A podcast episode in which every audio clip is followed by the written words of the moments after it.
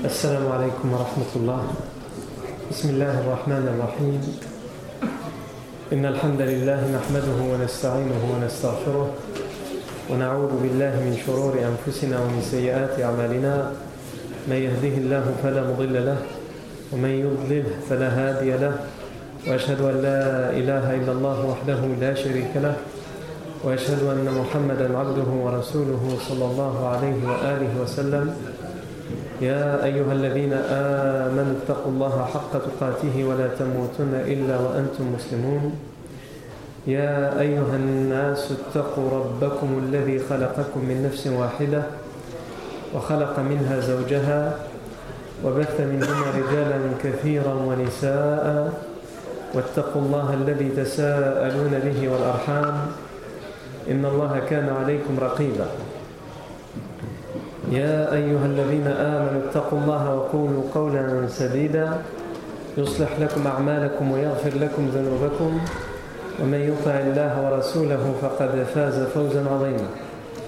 أما بعد فإن أصدق الحديث كتاب الله تعالى وخير الهدي هدي سيدنا محمد صلى الله عليه وسلم وشر الأمور محدثاتها وكل محدثة بدعة وكل بدعة ضلالة وكل ضلالة في النار ثم أما بعد Je reprends aujourd'hui là où nous nous étions arrêtés dans la vie du prophète Mohammed sallallahu alayhi wa, alayhi wa sallam.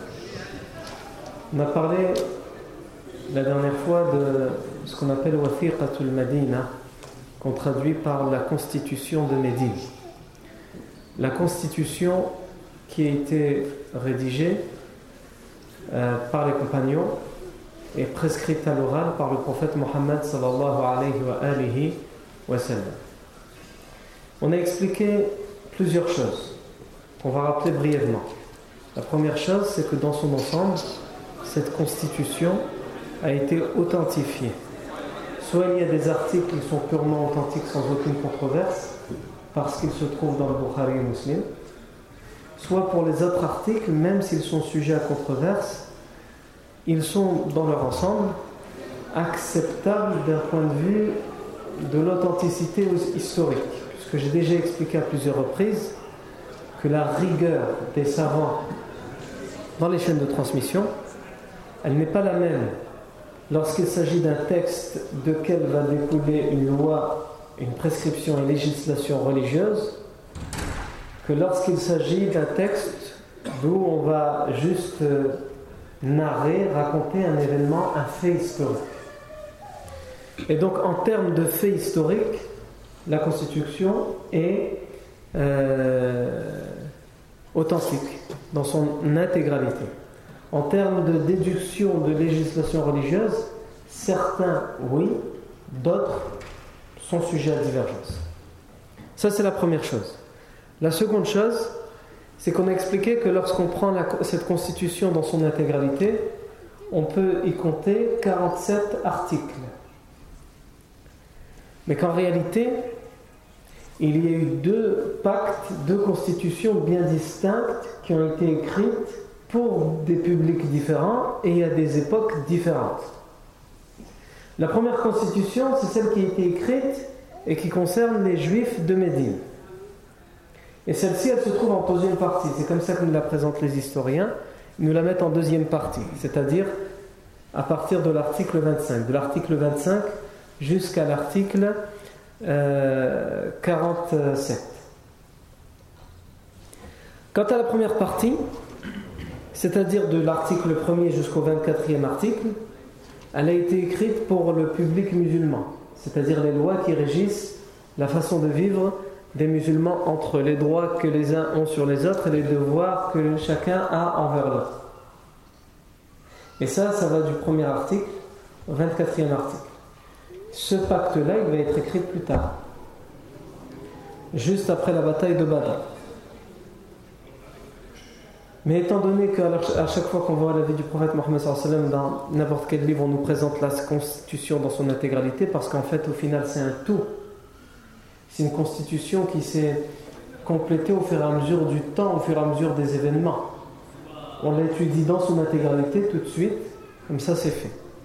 En tous les cas, celle qu'on commence à voir aujourd'hui, plus en détail, c'est à partir de l'article 25 jusqu'à l'article 47.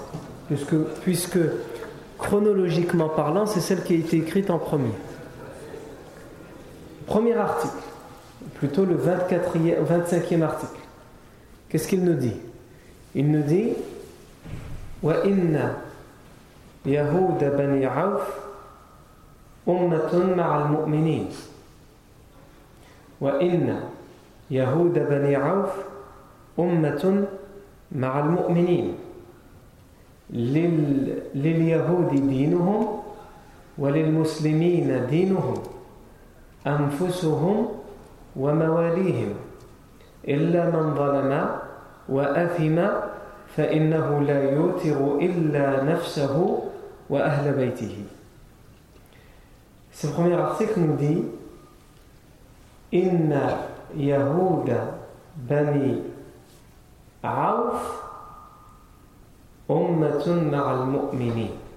C'est le premier article qui s'adresse aux Juifs, qui leur dit Les Juifs des Bani Aouf sont une seule et même nation avec les croyants, c'est-à-dire avec les musulmans.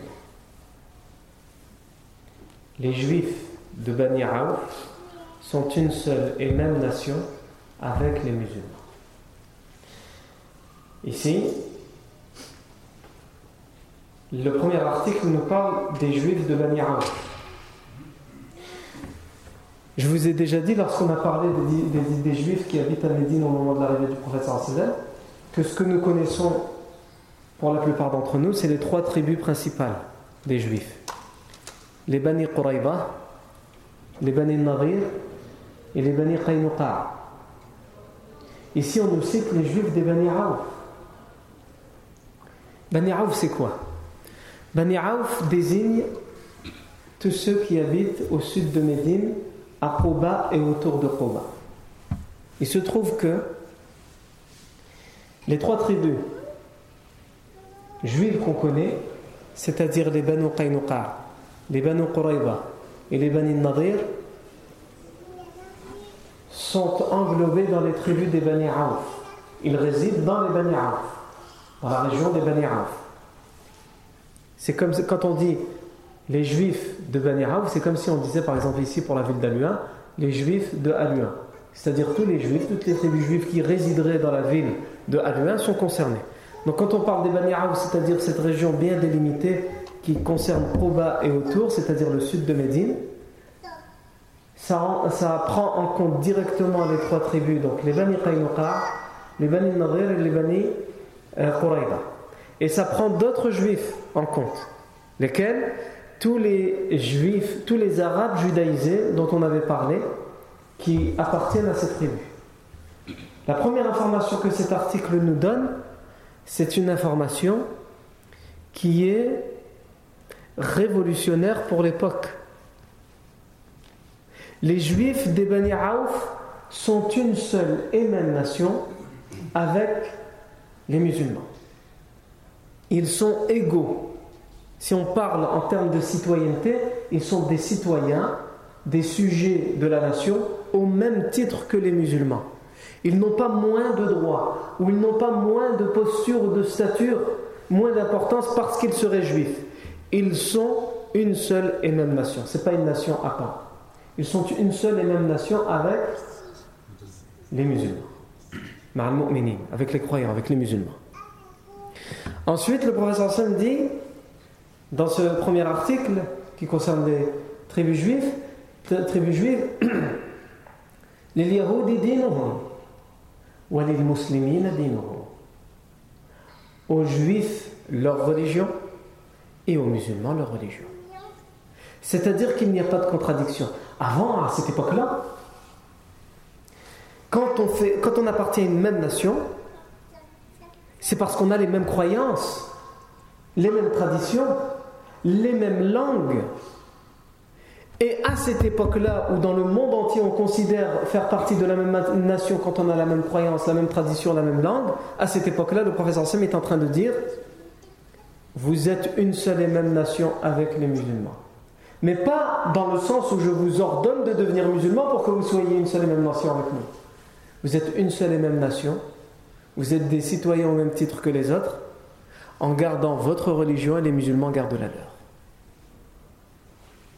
C'est ce qu'on appelle la liberté de croyance ou la liberté de conscience, qui n'apparaîtra en termes de loi en France, en termes de loi, en termes de pratique, ça viendra encore plus tard, mais en termes de loi, ça n'apparaîtra que dans la première constitution suite à la prise de la Bastille en 1789. La liberté de conscience et la liberté de croyance. Avant ça, il n'existe pas de liberté de croyance. Il n'existe pas de liberté de croyance. Les seuls rares moments du Moyen Âge où il y a une liberté de croyance, il y aura une liberté de croyance, mais avec des droits qui sont différents. Et il suffit de faire un parallèle. On est en quelle année? Quand on parle de ça Quand le professeur dit ça On est en 623. Qu'est-ce qui se passe en Europe en 623 Si on s'intéresse, si on essaye de faire des recherches dans les livres d'histoire pour voir quelle était la position et la situation des Juifs en 623, ou en tout cas un peu avant et un peu après, en Europe.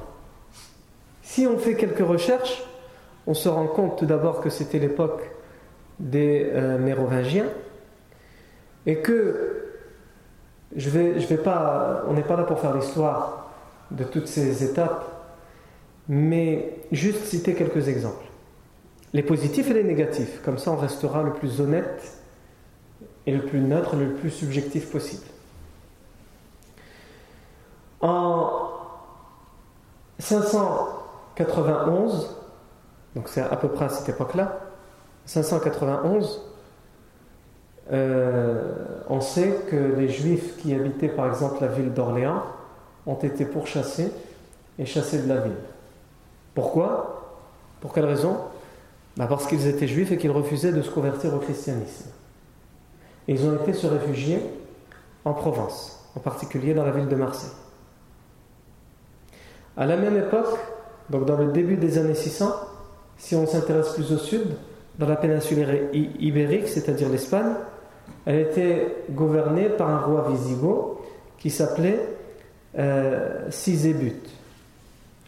ce roi a à son tour ordonné à tous les juifs du royaume ibérique de se convertir au christianisme ou alors d'être condamnés à mort. Donc évidemment, les juifs qui ont refusé de se convertir, la seule solution qui leur restait, c'était l'exil. Pour la plupart d'entre eux, ils se sont soit exilés au Maghreb, Maroc, l'Algérie, la Tunisie, ou soit ils sont venus se réfugier en France, en particulier à Paris. Et à ce moment-là, on sait qu'aussi à Arles, les chrétiens vont détruire les synagogues et vont massacrer les juifs. Et ça va aller tellement loin que là, on peut citer un exemple positif, c'est que le pape de l'époque, Grégoire Ier, on va envoyer une lettre à l'archevêque d'Arles pour euh, lui reprocher les conversions forcées. Bon, c'est positif, mais il faut terminer par le fait qu'il dit quand même que euh, le mieux, c'est de les payer pour qu'ils se convertissent au lieu de les massacrer. Non, de les corrompre.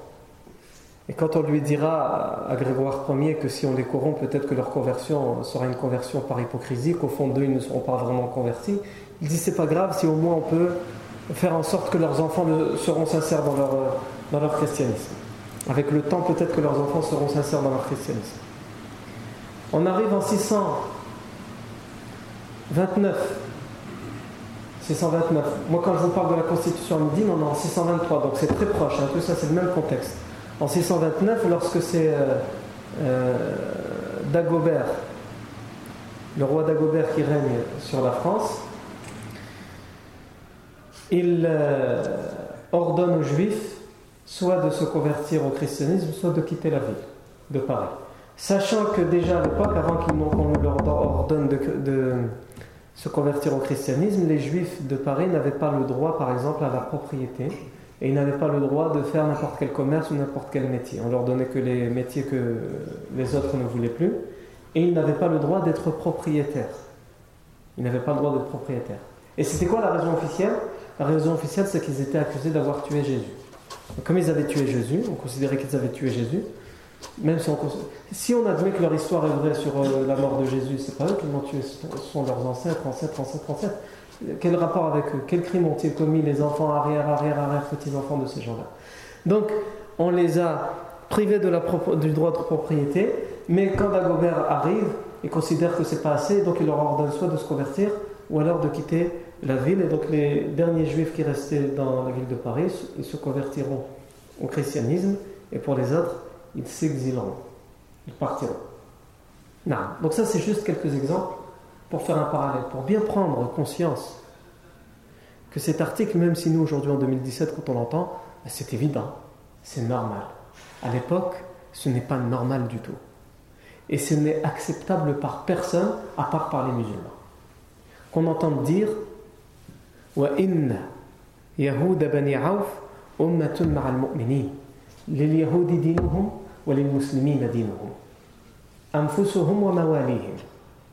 Les juifs de Bani Aouf sont une seule et même nation avec les musulmans.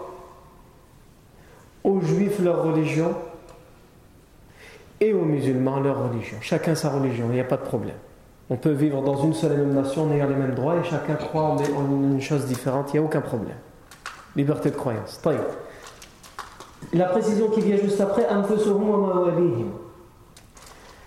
eux-mêmes sont concernés par cette loi. Eux-mêmes, leur propre personne, leur propre personne. Donc on parle bien de ces juifs, ils sont concernés par cette loi. Ils ont le droit à avoir la religion qu'ils veulent et à être des citoyens comme les autres dans la nation musulmane. ainsi que leurs esclaves. Le prophète n'oublie pas de citer les esclaves parce que l'esclavage est répandu à l'époque. Et les musulmans, les arabes, les juifs de l'époque ont des esclaves c'est quelque chose de courant et de banal. Mais le professeur Hassan va commencer un travail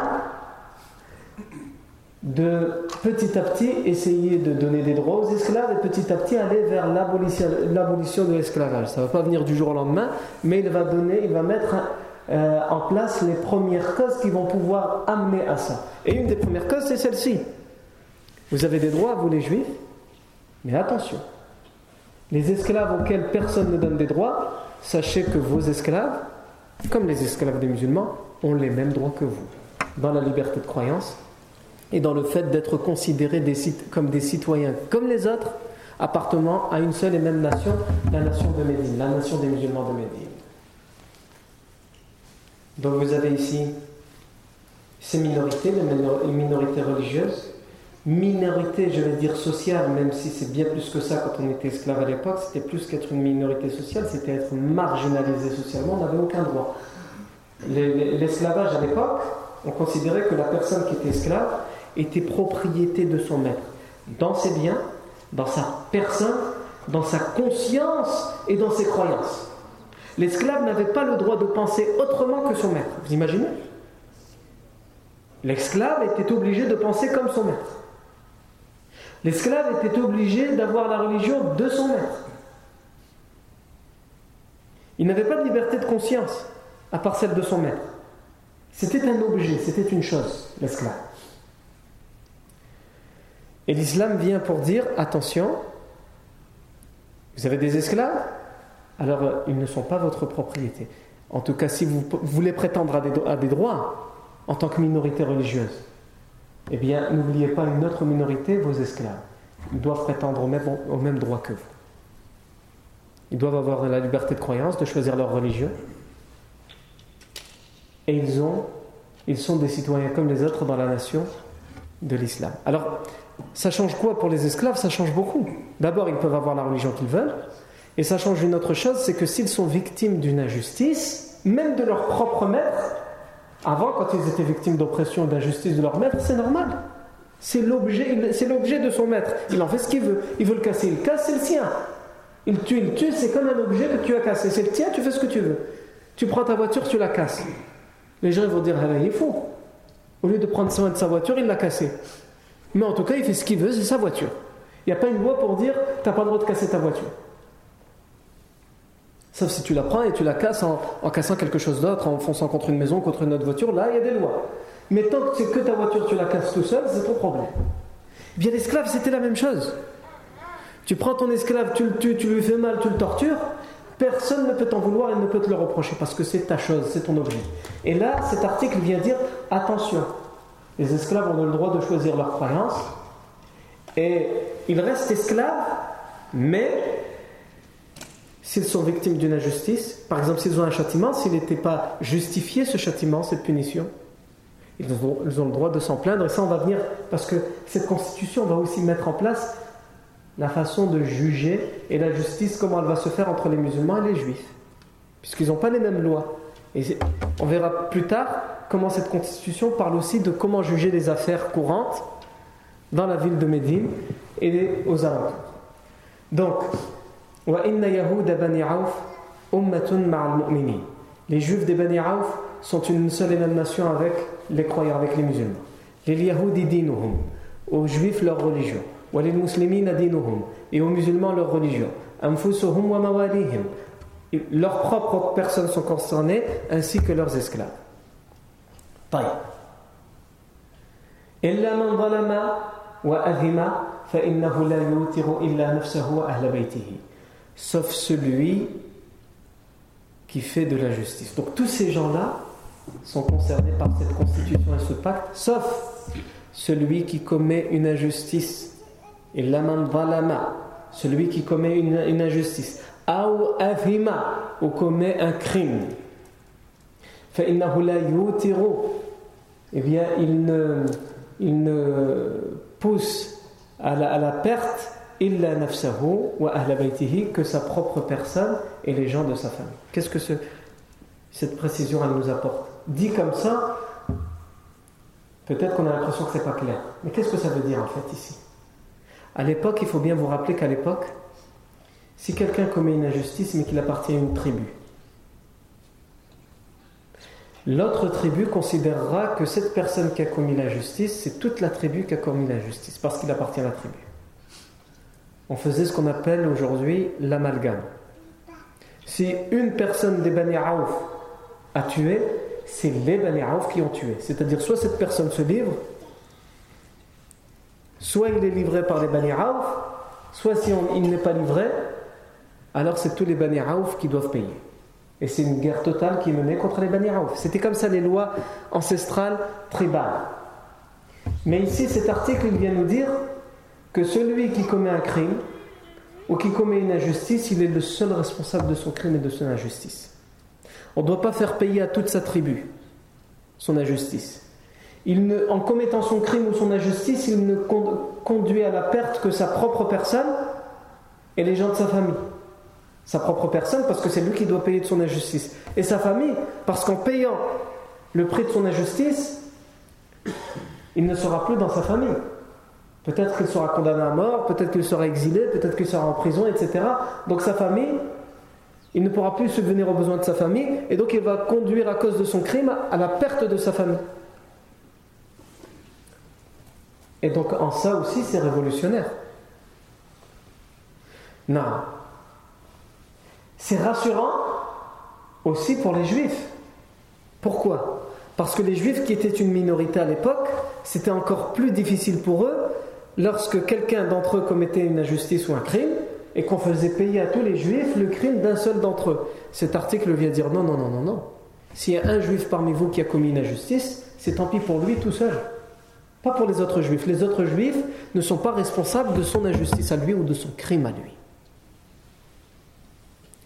Donc encore une fois, si vous faites des parallèles avec la même époque, dans le monde entier, on ne trouve ça nulle part ailleurs. Non. On peut le trouver dans des, chez des personnes bien précises, mais pas comme ça de manière officielle, constitutionnelle. De manière constitutionnelle, on le trouve que bien après, que bien des siècles après. Non, ça c'est le 25e article de la Constitution, ou plutôt le premier article qui concerne les Juifs. Alors ici on a parlé des Juifs des Bani Mais il y a peut-être d'autres Juifs? Alors justement, tous les articles qui suivent, ils parlent des autres juifs. Qu'est-ce qu'ils disent Parce que le professeur Sim ne veut oublier personne. Et il ne veut pas qu'on prenne à la lettre et qu'on dise, ah bah donc c'est que les juifs des Bani alors les juifs de Médine. Puisque les Bani sont au sud de Médine, c'est Koba aux alentours. Les juifs de Médine, les juifs qui vivent dans le désert autour de Médine, ils sont concernés ou pas Eh bien on va le voir tout de suite. Article suivant.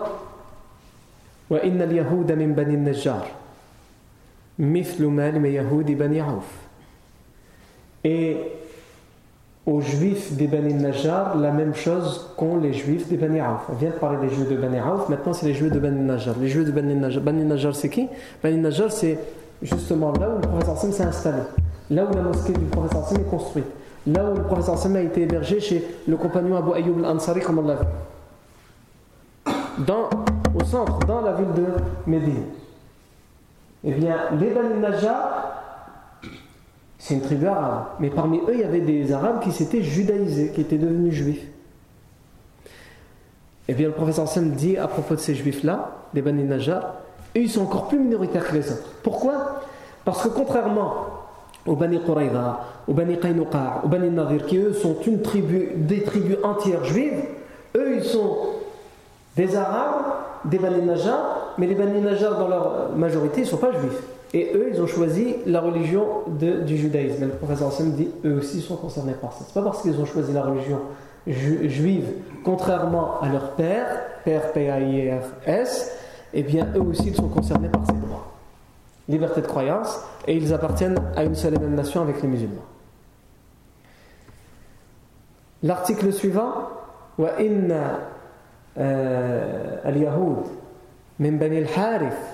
euh, al-Yahud min bani al-Harith et les juifs des Bani al-Harith, qui, sont aussi une tribu arabe, mais parmi eux, il y avait des juifs.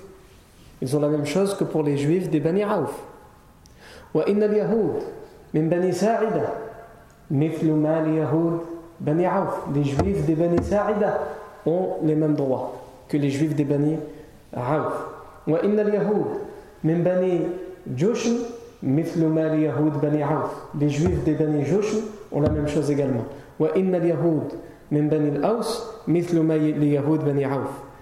Et les juifs des Bani al-Aus, de la tribu des Aus, ont la même chose également. le professeur Hassan termine par citer une dernière tribu.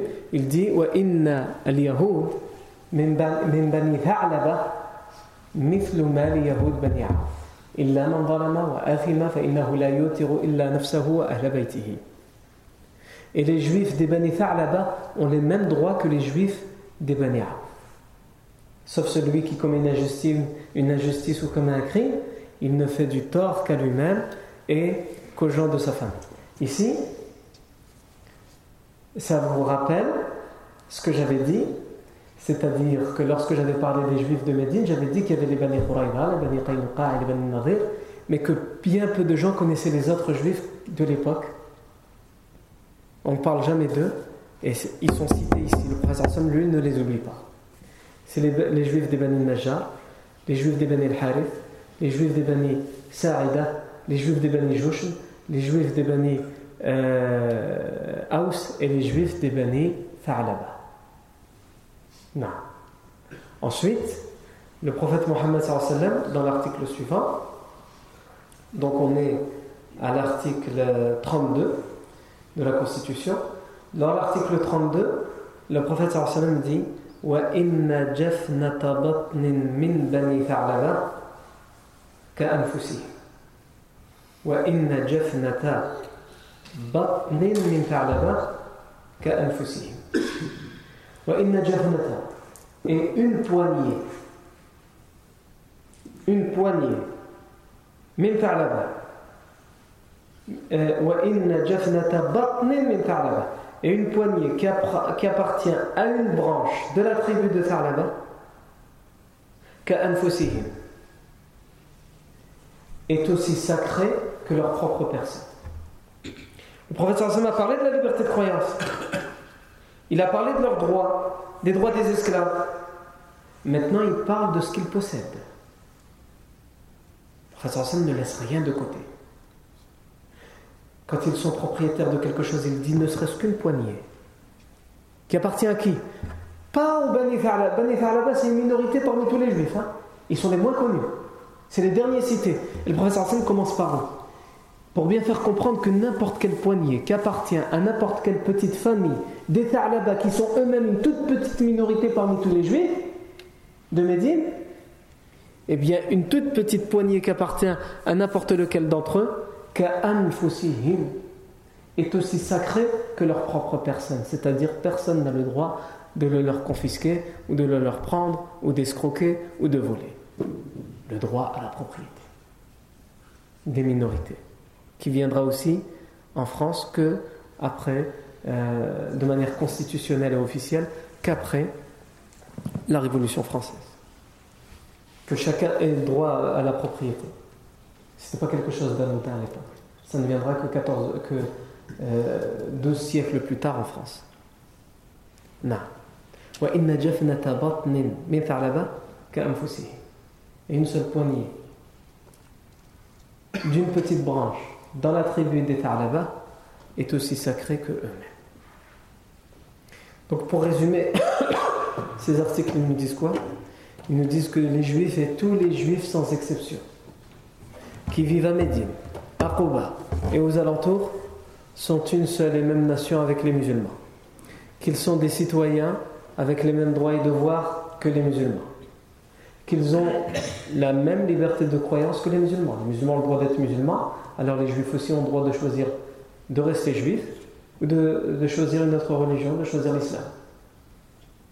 Ensuite, euh, le prophète sallam précise également que quelqu'un qui commet une injustice ou un crime, il est le seul responsable de cette injustice et de ce crime.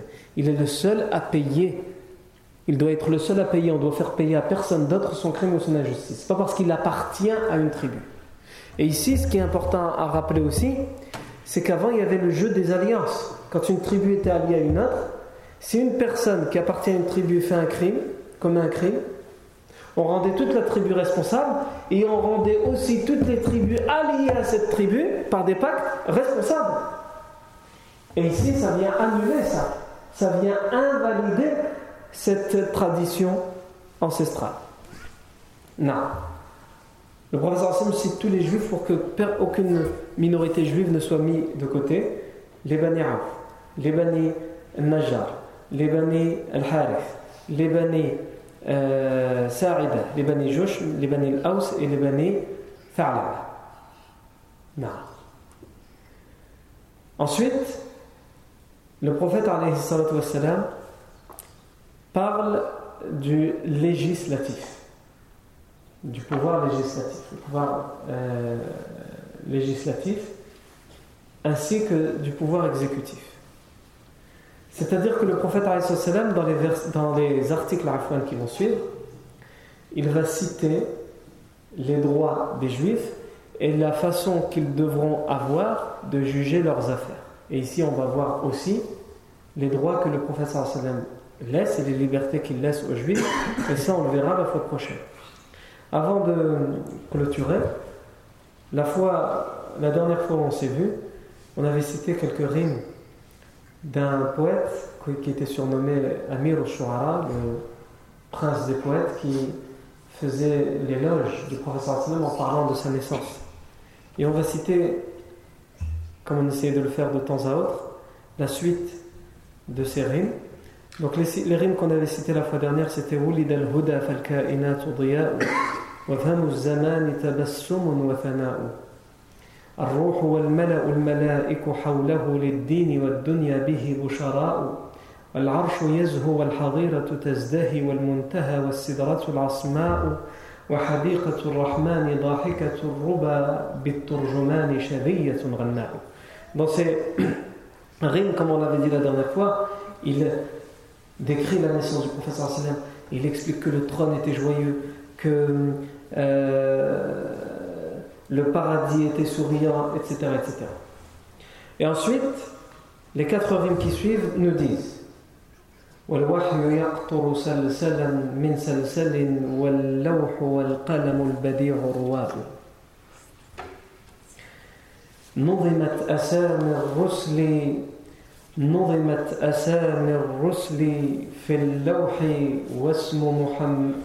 نظمت أسامي الرسل فهي صحيفة في اللوح واسم محمد طغراء اسم الجلالة في بديع حروفه ألف هنالك واسم طه الباء.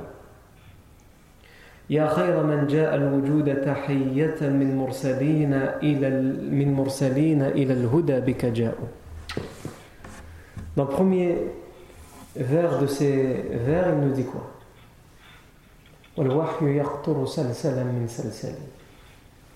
C'est-à-dire, il est né, le prophète Mohammed et la révélation s'est mise à couler goutte après goutte. La révélation, le Coran qu'il a reçu, il n'est pas venu d'un coup. C'est en fonction des événements. Et il donne cette comparaison avec l'eau qui coule goutte après goutte. Et il utilise l'eau parce que l'eau fait référence à la pureté. Et la révélation s'est mise à couler goutte après goutte. Et le lawh, le la table bien gardée, de là où est, venu le Coran, de là où est descendue la révélation, c'est du lawh. Et la plume splendide, la plume splendide qui a écrit le lawh qui a écrit le Coran. Roi. Roi, c'est quoi? Roi, c'est quand, par exemple, on a fait les ablutions, on s'est lavé le visage, et qu'il reste encore de l'eau sur le visage et que ça fait briller le visage. C'est ce qu'on appelle un roi. La splendeur, la beauté du visage. Eh bien, il dit ici, la révélation s'est mise à couler goutte après goutte et le la table bien gardée, ainsi que la plume qui a servi à écrire cette table bien gardée, était-elle le visage resplendissant. Ensuite, il nous dit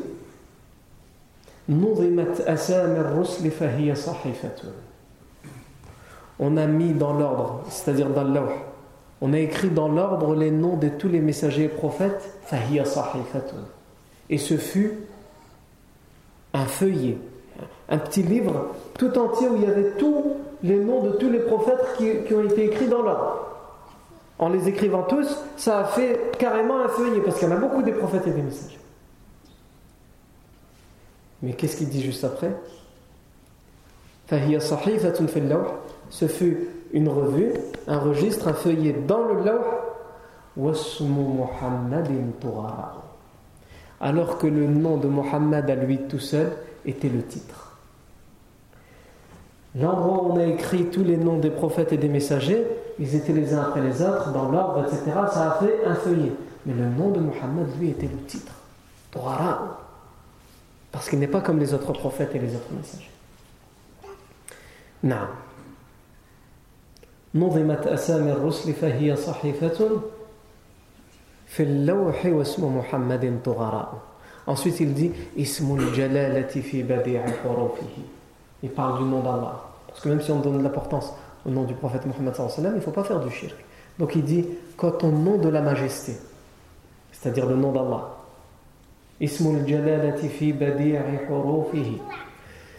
le nom de Sa Majesté, le nom de Allah, si on doit le comparer à l'alphabet, Alifun Hunalik, Wasmuta Il est le Alif. Le nom d'Allah est le Alif, il est en tout premier, le plus important. Si on doit parler des, lettres de l'alphabet, la première lettre c'est le A, le Alif. Eh bien, le nom d'Allah c'est le Alif, parce qu'il est le plus important. Et après vient tout le reste. Mais le nom de Taha, Taha c'est un surnom du prophète Mohammed Le nom de Taha c'est le Ba. Il vient juste après Allah Donc il n'oublie pas de donner la plus grande importance à Allah parce qu'il vient de donner une grande importance au prophète en disant c'est le titre de tous les prophètes. Mais attention, le nom d'Allah si on devait le comparer euh, dans l'alphabet, eh bien le nom d'Allah c'est l'alif et ensuite après il y a le Ba, c'est-à-dire le nom du prophète Mohammed et il termine par dire, enfin c'est pas la fin du poème, on, continuera comme ça, Inch'Allah, rime après rime, avec chaque euh, cours sur la vie du prophète mais je m'arrêterai ici, la huitième rime de son poème, il dit Ya khayra man al-wujuda min Ô toi, en s'adressant au prophète le meilleur Le meilleur de ceux qui sont venus saluer l'existence, tout ce qui existe. Le meilleur de ceux qui est venu leur donner le salut, c'est toi.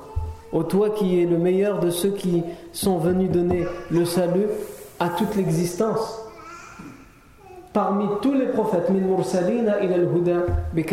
parmi tous les prophètes qui sont venus vers la guidée, et pourtant c'est à travers toi qu'ils sont venus. Si tu ne devais pas exister, les prophètes avant toi n'auraient pas existé. C'est ce qu'il essaie de nous dire. C'est-à-dire que tous les prophètes, même s'ils sont venus avant toi, ils ne sont venus que parce que tu devais venir après. Non. Ça, ce sont les éloges que fait Ahmed Shawqi. Rahimahullah, même si, comme je l'ai dit, Ahmed Shawqi, c'est un, poète contemporain. Il est mort dans les années, dans les années 30. Euh, et c'est un poète égyptien. Même si c'était un poète qui faisait beaucoup dans la romance, etc. quand il, euh, il était un expert en poésie, et quand il a fait les compliments du prophète Mohammed à l'occasion de la naissance du prophète on voit qu'il qu'il donne au prophète son droit. On peut critiquer Ahmed Shawqi sur bien des choses, mais euh, qu'Allah lui pardonne et lui fasse clémence et miséricorde, il a donné le droit que le prophète avait dans les compliments et les éloges. Barakallahu fikum pour votre attention. Subhanakallahu wa bihamdika, ashhadu la ilaha illa ant, nastaghfiruka wa natubu